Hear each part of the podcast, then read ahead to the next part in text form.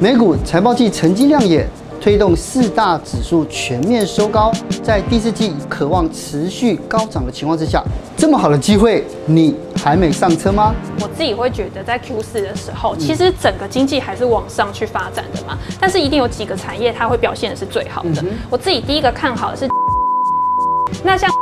的话，其实也是在现在这个数位转型的情况之下，受惠的一个产业。新手尽量选择这种所谓涵盖范围比较广的，比如说美股的指数，定期定股去买 ETF。那长期一来讲，其实都是有机会往上的。嗯，今天下班经济学邀请到美股投资才女 Jenny 及证券分析师蔡明翰，不仅要教你如何前进美股，还要教你三招逢低布局，轻松滚出千万资产。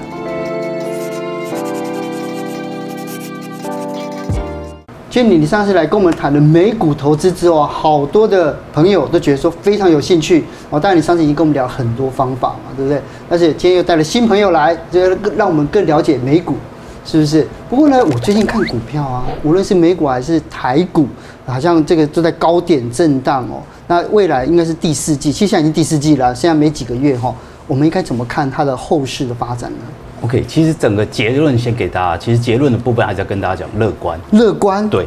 虽然台股最近感觉相对比较弱，但是美股已经走在。我都觉得好像是那个那个脚尾饭一样，你知道吗？就是这个这一只就要收了。OK，我们还是长期来从基本面角度出发，给大家三个观点。第一个部分就是严格来讲，看得到的黑天鹅只有一只，就是 Fed。哦。因为它缩减购债，大家担心资金的动能缩减。这个议题已经讲了快一年了，是。那每个人解读不同，可是我们常常跟大家讲，黑板会说话，股市的走势才是对的。嗯哼。讲一个重点就好了。六月费的亲自说出口之后，美股是持续创高的。对。而且它有个特色，中间三四次的回档，每一次回档都怪罪给费的要缩减购债。嗯。所以大家就可以理解，你未来只要看到费的要缩减购债而跌，其实是买点，不是卖点。哦。这是很重要的观点。是。第二个部分来讲，就是疫情已经延宕了一年多，快两年了。嗯，可是比较重要的关键点就是时间，因为在九月我们可以看到欧美的疫情已经明显的趋缓。对，那这很重要，非常重要，因为美国一整年的消费时间点就在第四季的尾段。哦，那还有一个重点，在后未来感恩节、圣诞节，那销售状况怎么样呢？其实很容易超越去年的水准。嗯，因为很简单，因为去年。感恩节、圣诞节刚好是疫情的最高峰，所以去年没有买到了，今年狠狠的给他买。对，所以今年很有可能会看到所谓的报复性消费这个是。所以刚才明翰跟我们聊了这个，哎，是从总经的方向来来看嘛。那 Jenny 你自己怎么看呢？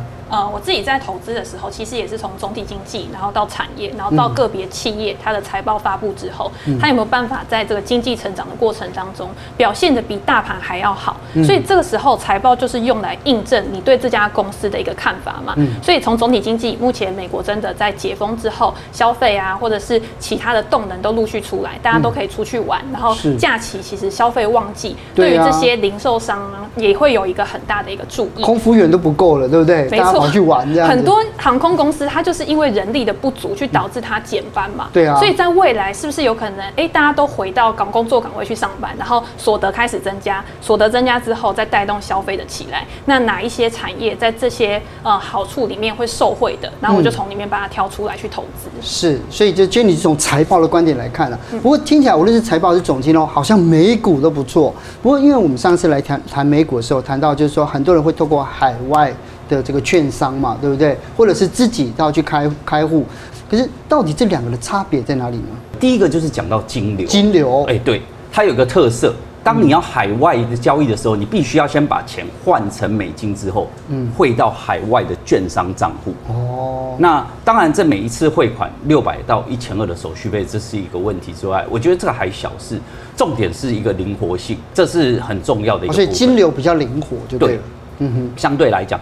第二来讲就是交易的方式的这些不同。嗯，那美股来讲，你如果在海外券商，就一定用美元，而且一定是用单次的交易。哦，对，它就是用这样的一个模式。是所有的都一样吗？对，对不对？几乎都是这样子。嗯，那台湾的部分来讲，它就有两个好处，你可以不用换汇，你可以用台币的方式。那每天交易的时候，它自动帮你换汇。等到你卖掉的时候呢，再帮你换回台币。哦，那所以你可以用选择用台币，你可以选择用美元，这是你的灵活度。嗯，那另外一个部分来讲，就是呢，除了刚刚提到像海外券商的单笔之外，嗯，台湾的部分就可以用所谓的定期定股。是，那我就跟他有一些投资人想要分散风险，又讲的也很有点。偷懒的投资人，其实这就是很好的一个模式。你只要设定好了，我自己就是用这个方法。对啊，付委托的定期定额。对，它时间到，它自动就就去做扣款的一个动作，那自动帮你买好。那这个就是台湾的一个部分的优势所在。嗯，而且再讲一个，也是风险，但是很呃也不是不可能发生。是市场上之前也发生过多次哦，你可以网络搜寻，就是这种如果投资人万一出了什么意外，嗯，忽然过世了，对。你在台湾其实走入法律程序，等到这个死亡证明确立，对，找到继承人，而且找到那个有主管单位一刷，对，存款、股票、债什么全部都出来了，这样海外的没有办法吗？这个真的没有办法，因为他面对全世界的国家，那你要怎么证明你的继承人是谁？不要讲什么，你去到美国。你的爸爸是谁？你的小孩是谁？光要做这个证明，可能都有一定的难度。对，对不对？所以相对来讲，之前如果真的出现这样的状况，你就变成又要再找律师做海外的这些所谓的其他的一些申请，而且之前也曾经有潜力，到最后可能资产会卡在那边非常长的时间没有办法取得。所以这一块来讲，严格来讲，就是算是一个蛮大的风险。嗯，那最后一个呢，我个人觉得也是蛮重要，很而且这一块投资人一般来讲都不知道这件事情。嗯，在台湾所有的券商有付委托，也不见得有所谓的呃，跟美国税务局申请一个 QI 的这样这种所谓的鉴别。那有一个重点就是，你原本的这个美国的股息、股利全部都要课三成的税哦，而且它特色是它预扣。嗯，今天一百块给你的情况下，它就先扣掉三十块。嗯，可是呢，它有个特色现象，股利要扣没错，但是如果是如果是利息的部分，其实是不用扣的哦。可是当下美国政府不可能瞬间就辨别那么清楚，所以不管我先扣了，先扣再说。等到年底之后，你再来再来跟我要，然后我再来评估之后再还给你。是。那如果今天是 QI 券商，他就可以避免这个问题，当下他就可以马上。把这个三十个 percent 的税金直接退给你哦，因为它是合格券商的情况下，那如果一般投资人也可以退，没有问题。但是尤其是海外券商交易，你就要做两件事情。对，第一件事你要去填那个表。第二，你要送到美国的税务局去申请做退税的动作。重点在这里。我听到很多投资人讲啊，算了，就是一点钱。一听到又要英文表格要送件，算了，我干脆就三十发送他。对啊，其实那个是自己的权利。对啊，可是积少成多还蛮可怕。对啊，重点就在这里。对啊，没错。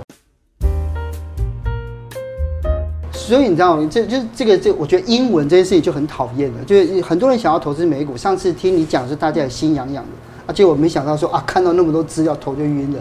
到底有什么方法可以帮助英文不好的投资者呢？现在其实台湾啊都有很多的免费资源可以去提供你跟美股相关的资讯。像我自己在使用的时候，像彭博或者是 CNBC 这两个是英文的没错，但是你可以拿到更及时的一个资讯。我觉得还是可以把它列入到你的观察清单里面。那如果像中文的，譬如说富途或者是金石数据，它就有很及时的，哎，现在市场上面刚发生了什么事情？是，哎，联总会刚公布利率决议，然后它的结果是怎么样？它可以马上的推播给你。那如果你要再进一步的去了解说这些数据背后的意义，甚至是财报背后所代表的一个趋势的话，我自己还蛮推荐，就是在研究总经数据方面，台湾的财经验平方是一个很不错的网站。对。然后在个股财报部分，财报狗现在也有做美股的一个财报资讯揭露，然后用图表式的方式让投资人可以知道这些公司的营运趋势。我觉得两个网站都是非常适用的。是。那我在这边呢，也可以提供给大家，就是这个网站的数据到底要怎么样去观察？我觉得你今天在观察任何数据的时候，趋势都是一件很重要的事情。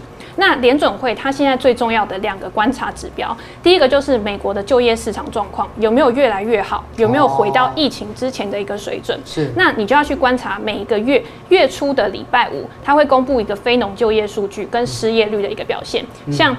啊、呃，这个就是疫情以来，就是去年的九月到现在这个阶段，它的一个非农就业数据跟它的失业率，嗯、红色的这一条就是失业率的一个走势。哦、是你可以看到，对，失业率一直往下，那就代表说就业市场其实是一直持续的在复苏的。嗯、那如果今天就业市场失业率达到联准会的一个标准之后，那有可能联准会才会去启动一个升息的循环。对。那在下一章呢是消费者物价指数，消费者物价指数用来衡量联准会另外一个很重要的指标就是通货膨胀。通货膨胀现在是大家都很害怕的一件事情嘛。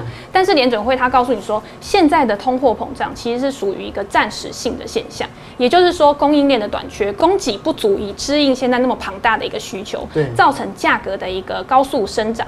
那在之后开始供需平衡了之后，然后开始大家都步入到原本的一个工作岗位，开始继续的去生。生产，然后去了解消费者到底要什么，然后提供给他们，满足了他们的需求之后，嗯、其实消费者物价指数就会慢慢的回到一个正常的一个轨道上面。是，可是这个都是属于大的大方向啊。那我怎么看个股呢？个股的话，就是刚刚介绍财报狗的网站，像我这边用 Tesla 来做一个比喻，像之前我们也有提到 Tesla 这家公司，对对，在很久以前，可能就是在去年啊前年的时候，大家会觉得 Tesla 是一间只有梦想的公司，而且它的波动实在太大了，这样这样上上下下，我们看了都会怕。对，可是你现在你如果真的深入的去了解 Tesla 它的财报之后，你就知道这家公司它一直是在往一个好的趋势前进。它在去年的时候加入到 S M P 五百指数，成为前几大的一个成分股之后，你去看它的一个营运数据，譬如说营收年增率，因为 Tesla 这家公司它一定要有一个高速成长，才符合它高速成长的一个性质嘛。所以你去看它的一个黄线，就是它的一个成长率，也是在这几季呈现持持续一个上涨的一个状况。那就表示说，哎，我公司的营收是持续的，一直不断有在进来的。那今天 Tesla 要怎么样在营收成长的一个路程上，然后去巩固它的一个获利，你就要去观察它的获利比率。它的获利比率包括它的毛利率，它现在它的造车的毛利率已经比它传统的其他车厂，福特啊、通用啊都还要高，哦所以它等于是它不断的在借由可能自动化啊，或者是生产效率的提高，去提高它的获利。那在之后呢，如果你再去看它的现金流量，也就是说这家公司它赚的钱有多少是可以真的变成现金，放到口袋里面。甚至是他可以把这些钱拿来做持续的再投资，嗯、那这样子就表示这家公司真的是越来越好。那既然如此，Q 四到二零二二年到底有什么我们应该注意的？我自己会觉得，在 Q 四的时候，其实整个经济还是往上去发展的嘛。但是一定有几个产业它会表现的是最好的。我自己第一个看好的是金融科技产业。那金融科技产业，因为通常大家想到金融业，是不是都是传统的银行？对啊。传统的银行在面对到经济变好、升息循环的时候，确实会有一个利差增加，然后带动他们获利上升的一个好处。但是因为美国的传统银行其实受到金融科技公司的挑战非常高，很多贷款的业务可能比较小额的贷款，它利率比较高，可是因为条件不好的关系，所以传统的银行它没有办法放贷给他。那这个时候就让金融科技有了一个发展崛起的一个机会。所以它是数位银行吗？它算是数位银行。啊、那现在有一些数位银行就是纯网银，它会回去并传统的银行，哦、等于是增大它的一个市场前景。是所以我自己会蛮看好金融科技这一块。是。那服务呢，就是在第四季可能消费啊，或者是你出去玩啊，可能越来越盛行，大家都开始想要去自装啊，或者是想要去呃。旅游啊，旅游算服务业。对，在这样的一个情况之下，这些公司可能也会受惠。餐厅也算是，餐厅也算是。餐厅其实在前一两季的时候就已经还有蛮不错的一个发展。嗯。那像科技类的话，其实也是在现在这个数位转型的情况之下受惠的一个产业。那我们主要把科技类分成两个，第一个就是硬体嘛，第二个就是软体。那硬体在去年需求大幅提升，所以它的基期也大幅的提高。所以在现在呢，你要看的话，其实我觉得软体还是比较有呃发展性的。就硬体要注意，但是比较有发展潜力的是软体。对，因为软体其实很多像是订阅经纪公司，这些订阅经纪公司，你在前一年你如果因为数位转型，你因为远距的关系去订阅了这些服务，那你在现在你已经习惯它了，你是不是会持续的去付费？是。所以在这样子的一个情况之下，软体公司或者是软体背后所需要的基础建设，其实都是我们可以去关注的一些公司。哦。所以你看，金融科技服务跟科技类这些都好像也有 ETF 嘛，对不对？对，可是这种 ETF 我到底要怎么挑？因为实在太多商品了，你知道吗？而且我也不知道说这个到底哪一种是保守型，哪一种是积极的，哪一种是稳健均衡的。对，确实哦，因为你进入美股哦，这个 ETF 两千多档，对、啊，比台湾的股票还多，所以相对来讲，夸夸不飒飒是蛮正常的。啊、那只是我们要跟大家讲哦，先我们先讲新手要留意的部分。好。那简单来讲，投资要获利很难，但是呢，其实说难也不难，只要抓到两个关键。第一个你要知道抓准投资的标的，第二就是抓准投资的时间，只有这两个。嗯，那投资的标的新手进来的时候，可能不见得能够有这么的呃分析的能力。对，就像刚才 Jenny 讲那么多公司买进去还是有蛮要赔钱的呢。所以简单来讲呢，你既然不会选择标的，其实就是 ETF，就是 ETF，因为 ETF 很简单，它已经把你的选股的风险都分散掉了。对，所以相对来讲，你就可以。这个免除这个选股的这个风险，所以一开始你要先评估一下自己的风险的承担能力。嗯、那刚才也提到，风 ETF 也有高风险跟低风险。对，其实有一个很简单的概念，只要它涵盖的范围越大，它的风险就越低。但它获利也越也啊，当然成长性也越低嘛。当然一定的，因为风险跟报酬是一定成比例。所以如果我有五十万的话，那我的风险是怎么算？就是如果说我打个比方，就一小资主当然就是三十万、五十万这样子。这样子，那它的风险承担是五十万赔完就算，呃，不，不会，不会。你其实买 ETF 的部分来讲，其实它的它的安全，所以相对来讲，它的这个所谓的亏损，其实范围是很有限的。嗯嗯。因为你就算讲白一点了，就是说指数啦，跌个假设全球金融风暴跌个一半，最多这就说腰斩，其实就已经非常不得了了。其实你资金还有一半在那里，哦，那未来 hold 得住，其实它都还是有上来的机会。是，只是所以刚刚大家讲。尽量一开始呢，新手尽量选择这种所谓涵盖范围比较广的，比如说美股的指数，你可以选择道琼啦、S M P 五百甚至科技的类股 Nasdaq 这种相关都有一定的这个 ETF 下去做对应，可以适合大家做投资。那这个就是重点呢。我们刚刚提到的是分散掉选股的风险。对。那你再来要怎么选？分散掉另外一个选时间的风险，那就是定期定股，美股的部分定期定股去买 ETF。相对来讲，你前段呢选股的风险已经避掉，后段呢用选时间我也不会选，嗯，而且我也没有时间下去做研究，所以择日不如撞日，就定期定额天天买这样，对对对对，好的时候也买。很惨的时候，我还是照更要买。对，那长期一来讲，其实都是有机会往上的。嗯，所以呢，尤其是定期定股就是很好的方式。所以呃，目前来讲，透过国泰世华 APP，那它就有这样的一个很方便的模式。那你刚刚提到五分钟开完户之后，你就可以用付委托的模式下去做定期定股，同时它也可以在台股定期定额。它整个软体之中，它就可以看到你所有的库存啊，跟你所有的资金余额的状况，全部一目了然。是，那这个就很适合新手。我们再来讲老手，如果 ETF 的部分差别在哪里？嗯，呃，应该这样讲，ETF 本来就是走要相对比较安全的，所以你应该要有一个核心持股，核心持股，对，也许七成，也许八成的核心持股。那这块来讲，还是以一些稳健的，跟我们刚刚提到指数型的 ETF，哦，甚至债券型 ETF，其实扣除税率大概都还有两个 percent 报酬率，其实稳健持续攀升，我觉得都是蛮好标的。嗯，可是你老手了，你有想法，你总不能又全部都在上面，所以你可以把。三成的资金拉出来做这种所谓的卫星的配置，是。那选择现在市场比较夯的，比如刚刚 Jenny 提到的科技啦、消费啦、金融啦，甚至目前的绿能啊、电动车啦、AI，其实这些都有 ETF。你看好了，你就把部分的资金去投资这种。高风险高报酬，这样的情况下就有办法拉高你的投资报酬率。是，可是刚刚明翰讲了这么多，还有你刚刚也提到很多，就是未来就是二零二二年就前景可期的，但我们怎么样替这些公司来估值呢？对，我这边可以提供一些比较简单，就是估值的办法。但是我一直觉得你在投资任何公司之前，你要先知道这家公司到底是有什么属性，它是属于年轻人还是中年人还是老年人？因为高速成长股它就是属于年轻人，它可能股价生长的速度很快。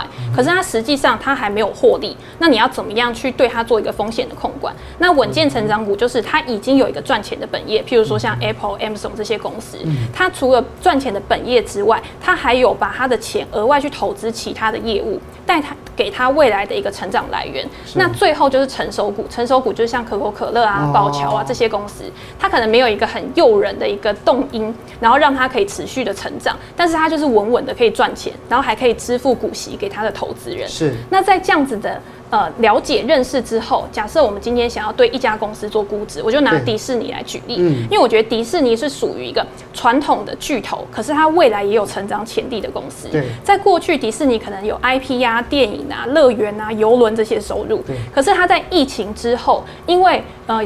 乐园或者是因为游轮它的业务持续的下滑，然后没有办法去做一个营运，所以导致它的营收年增率在二零二零年的时候有一个非常大幅度的一个下跌。对。但是为什么后来它的股价可以转跌为生？就是因为它有一个 Disney Plus，最近也要进到台湾来，对，没有错。对，它就是一直持续的在扩展它这个串流媒体的业务，那让市场看到哦。除了这个东西之外，你还有其他的一些呃比较吸引人的地方，对，所以大家又把资金去投到迪士尼上面。那一家稳健的公司，你要怎么样去知道它过去的营运状况？你就去看它的利润比率。哦、你看迪士尼除了在二零二零年之外，其实它的毛利率或者是它的营业利润率一直都处在一个还蛮稳定的，它不会有一个大幅度的一个起伏。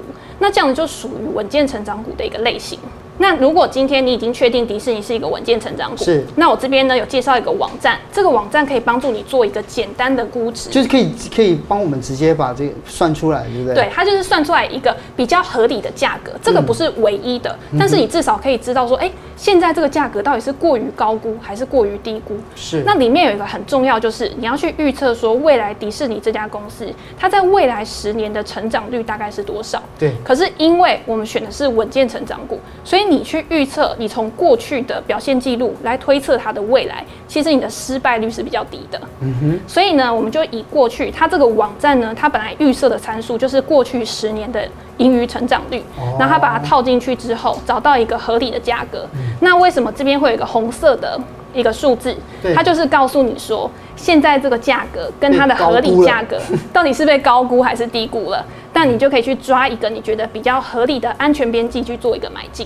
是，所以你看到当前股价一百六十九，算一百七好了，那内在的价值一百二十五这样子，所以就是由投资人自己去看去判断嘛，对不对？因为你也可以说，哎、欸，迪士尼如果串流媒体真的发展的很好，它的成长率有可能可以更高，嗯、那它的估值可能就会更高。对，所以这个是以个人的主观认定，然后去做一个预测。是，而且迪士尼最近把全部的游轮都换掉了。哦、oh.，对，他们在从从从今年开始年底开始全部换新船，一直换到二零二八年，所以、就是、对，这样很惊人呢。嗯，对，所以这样子的话，嗯，我觉得这个数字就是我们可以好好了解一下。今天非常感谢明海，谢谢 Jenny，对，我们今天又聊了很多的美股，对我来讲真的很陌生，但是每次聊都可以学很多。谢谢你，谢谢。谢谢。